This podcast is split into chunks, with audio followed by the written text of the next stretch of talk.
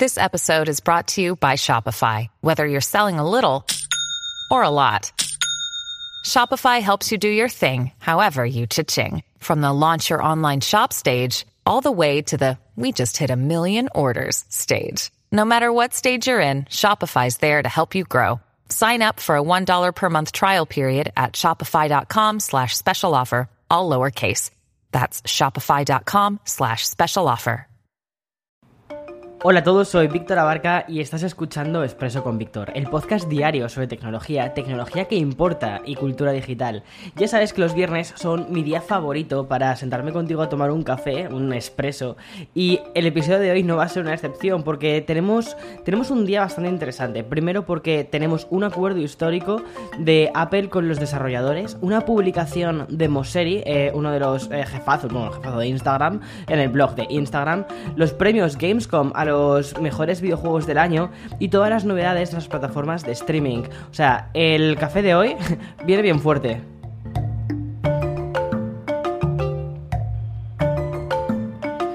Podríamos decir que hoy es un día histórico para el mundo de la tecnología porque la demanda interpuesta por varios desarrolladores en junio del 2019 que alegaban que Apple había mantenido durante años el monopolio de la venta y distribución de aplicaciones de ellos, pues parece que ha llegado a su fin. Este, este litigio ha terminado y todo gracias a que la compañía con sede en Cupertino ha alcanzado un acuerdo eh, con el colectivo de los desarrolladores, algo que va a cambiar cómo funciona la Apple Store actualmente. O sea que esto es importante, sobre todo si sobre todo si eres usuario, si tienes un iPhone, si tienes un iPad, eh, esto, esto te afecta, ¿vale? También a ti como usuario.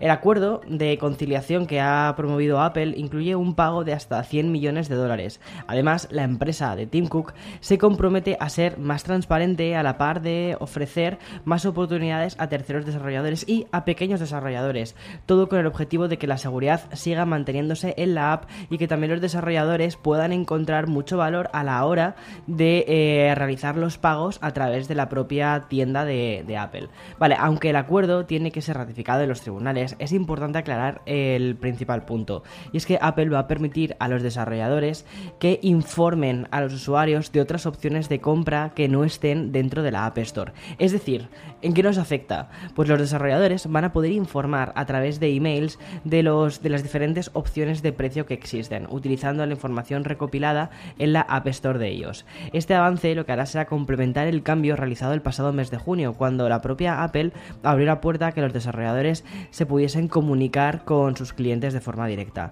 Por último, hay que destacar que el acuerdo también implica que Apple publique informes de transparencia con el fin de detallar las tasas de rechazo de la tienda y los procesos de revisiones de, las aplicaciones. Y también eh, van a, creo que mm, según he leído, van a hacer como una especie como de, guía eh, que va a estar publicada en la web sobre cómo tienen que hacer para que las aplicaciones no sean rechazadas. De todos modos, eso te lo, te lo estoy diciendo un poco con recuerdo, ¿vale? Porque me he leído todo el, todo el informe y era, una de era uno de los puntos que nos hemos dejado eh, sin poner en este guion. Vale. Si eres un desarrollador, probablemente recibas o bien eh, esta información directamente por parte de Apple, o si no, puedes meterte en apple.com barra newsroom y ahí vas a tener en eh, la noticia de, o sea, en, el último apartado, eh, vas a poder leer qué cosas afectan y qué cambios hay dentro de la App Store y que te van a afectar a ti. Porque sí que son cosas interesantes también con el tema de los pagos. También van a mantener algunas cosas como, por ejemplo, que mm, los desarrolladores pequeños, aquellos que facturan menos de un millón de dólares a través de la tienda van a tener unas eh, tasas, unos porcentajes reducidos. Es, decir, Apple el porcentaje que se queda por cada venta a los desarrolladores pequeños les va a pedir menos, ¿vale? Para que puedan, bueno, pues, pues crecer más y todo esto. No sé, me parece, me parece muy interesante todo esto y sobre todo cómo al final se, ha, llegado a un acuerdo. Vale, y de Apple voy a saltar a Facebook, concretamente a Instagram. Y es que Adam Mosseri, el jefe de la aplicación, ha vuelto a publicar el blog oficial de la aplicación para seguir aclarando cómo, cómo funciona el famoso algoritmo que tantísimos dolores de cabeza yo creo que nos dan a, todos los creadores.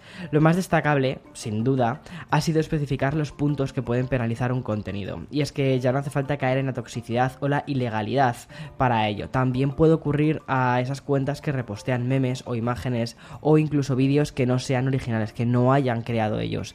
Aunque no sean eliminados, será muy difícil que puedan aparecer en las búsquedas y afectará al siguiente contenido.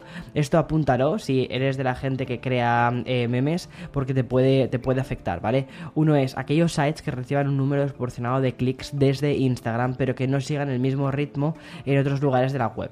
Dos, las noticias que no sean claras con la autoría editorial, es decir, aquellas noticias que mm, hayan sido así como rodaditas. El clickbait, tengo mucha curiosidad por saber cómo va a hacer esto un algoritmo, cómo va a distinguir lo que es clickbait de lo que no es, pero bueno, los señuelos para buscar interacción y en definitiva, ta ta ta ta. Y aquí esto sí que es súper interesante y es, ah, thanks God, eh, los concursos. Los concursos de mm, taguea a no sé cuántas personas y tal, que yo por cierto nunca he hecho. ¿Vale? crecimiento 100% orgánico, girl. Eh, bueno, pues todos estos concursos, chao. Bueno, eh, me parece la verdad que bastante interesante porque creo que lo que estaba sucediendo con Instagram es que había muchas cuentas que estaban creciendo mucho a través de concursos, eh, pero que luego realmente tenían un nivel de interacción muy bajo.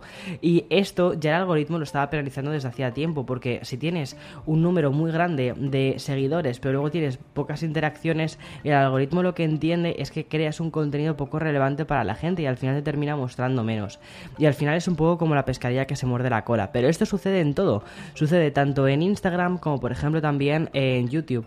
En YouTube he visto muchísimas, muchísimos canales que han creado también concursos que al final eh, les, les ha traído tráfico, les ha traído... Em, además aquí no diría ni siquiera comunidad, les ha traído em, viewers o personas que se han suscrito a su canal simplemente por un concurso en específico y luego eh, han mantenido la suscripción pues porque la gente no nos de suscribir de los canales, ya una gente suscribe pues lo dejas ahí, ya está, una cosa que lo veas o que no lo veas, pero es muy raro que hagamos de forma activa la de suscripción de un canal. Bueno, pues lo que ha sucedido ha sido eh, que, muchos canales que crecieron de este modo y que tenían una muy baja interacción han terminado teniendo unas cifras bastante menores simplemente porque eh, o bien no han continuado haciendo concursos para seguir creciendo y seguir aumentando interacciones o simplemente porque pues porque no interesa el, el contenido que realmente crea ese canal y lo único por lo que les estaban siguiendo era por concursos. Es un poco como la pescadilla que se muerde la cola. Siempre he dicho que hay que tener mucho cuidado con los concursos y ya está.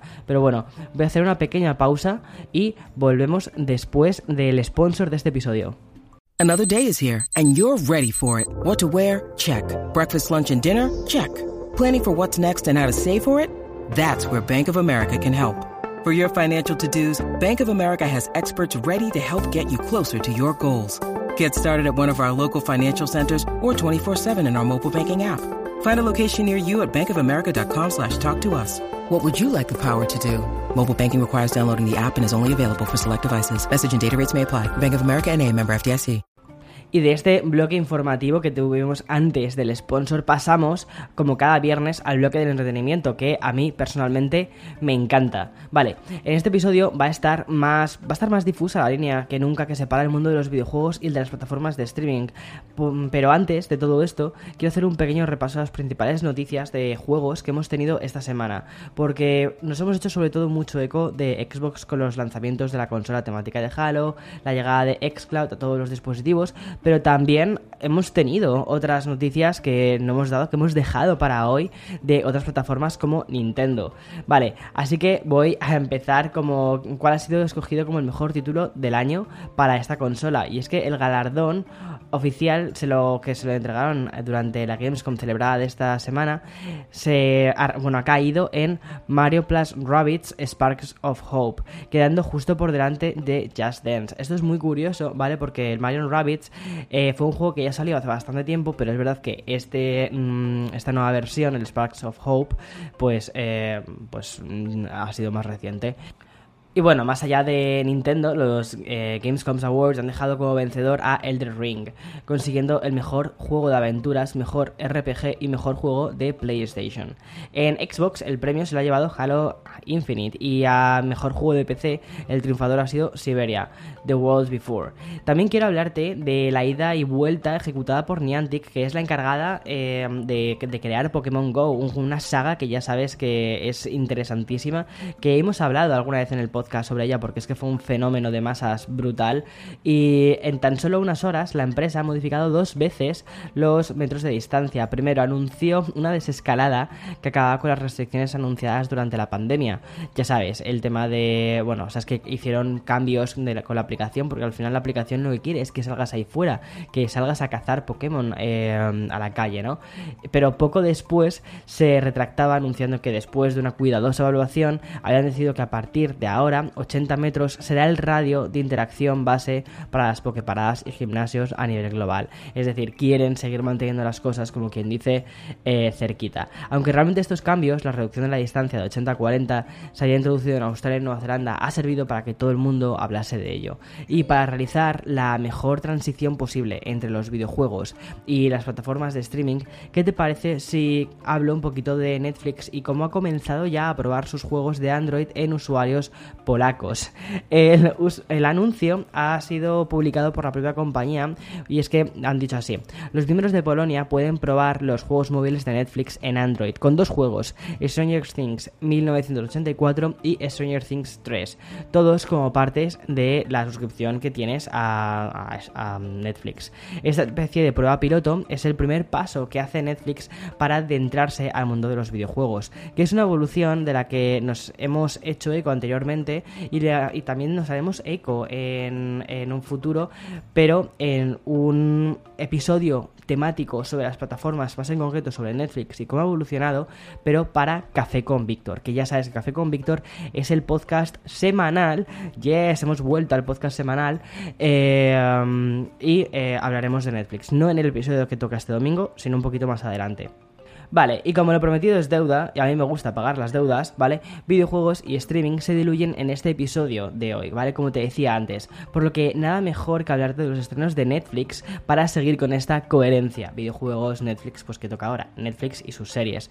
Posiblemente el lanzamiento más destacable es el de Alguien como él, una vuelta de tuerca a la comedia romántica. Alguien como tú esa peli ya la vimos en los años 90, ¿vale? Y realmente lo que ha sucedido ahora con alguien como él es una prueba del avance de la igualdad de géneros, ya que en esta película de los 90, la de alguien como tú, era la chica la que tenía que cambiar su aspecto para enamorar a su crush. En esta especie de remake que ha hecho Netflix es el chico quien modificará, quien modificará su físico y su estética. Además, la plataforma que ya se ha lanzado a crear videojuegos, como te comentaba antes, también estrena uno que se llama, eh, bueno, se llama SAS, Red Notice, que es una película de acción, pero tiene muchos tintes de, videojuego.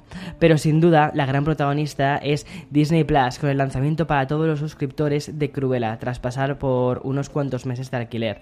Ya sabes, este spin-off de 101 Dálmatas, que sale, eh, vamos, mi queridísima Emma Stone interpretando a Cruella de Vil o sea, ¿qué más podemos pedir? O sea, es increíble. Emma Stone es que la adoro, la adoro. Bueno, por último, hay que destacar que Apple TV podremos disfrutar de la segunda temporada de Sí, la distopía protagonizada por Jason Momoa. Y acabamos con una noticia relacionada con el cine, porque el tráiler de Spider-Man No Way Home sumó, atención, la cifra, 355,5 millones de reproducciones en YouTube. se lee rápido, ¿eh? 355 millones y medio de reproducciones en YouTube, convirtiéndose así en el tráiler más visto de la historia de la plataforma. Hasta ese momento el récord lo tenía Avengers Endgame con 280 millones de reproducciones. O sea, es alucinante. Pero vamos, no sé si estará muy lejos de los videoclips de Blackpink, porque cada vez que sale uno, boom, sube a los millones y millones. Qué pasada. La verdad es que este, este mundo digital que es tan rápido, que suma cifras tan rápido, es alucinante. Bueno, y hasta aquí las noticias de este viernes. Espero, si estás en esta parte del hemisferio, que no tengas muchísimo calor, que disfrutes en la medida de lo que puedas del tiempo, del aire libre, de, todas las cosas que puedas hacer. Y si estás en el hemisferio de abajo, eh, que allí es invierno, bueno, pues ya sabes, un chocolate caliente, un fin de semana tranquilo, viendo series, pues también es un planazo, ¿no? Pues ya está. Vale, chao, chao. Ah, el lunes más y mejor, por cierto, que se me olvida de dar el cierre aquí con el chao, chao. Eh, lunes, eh, lunes más y mejor con el tema del podcast y recuerda, domingo, el domingo, café con Víctor. Chao, ahora sí.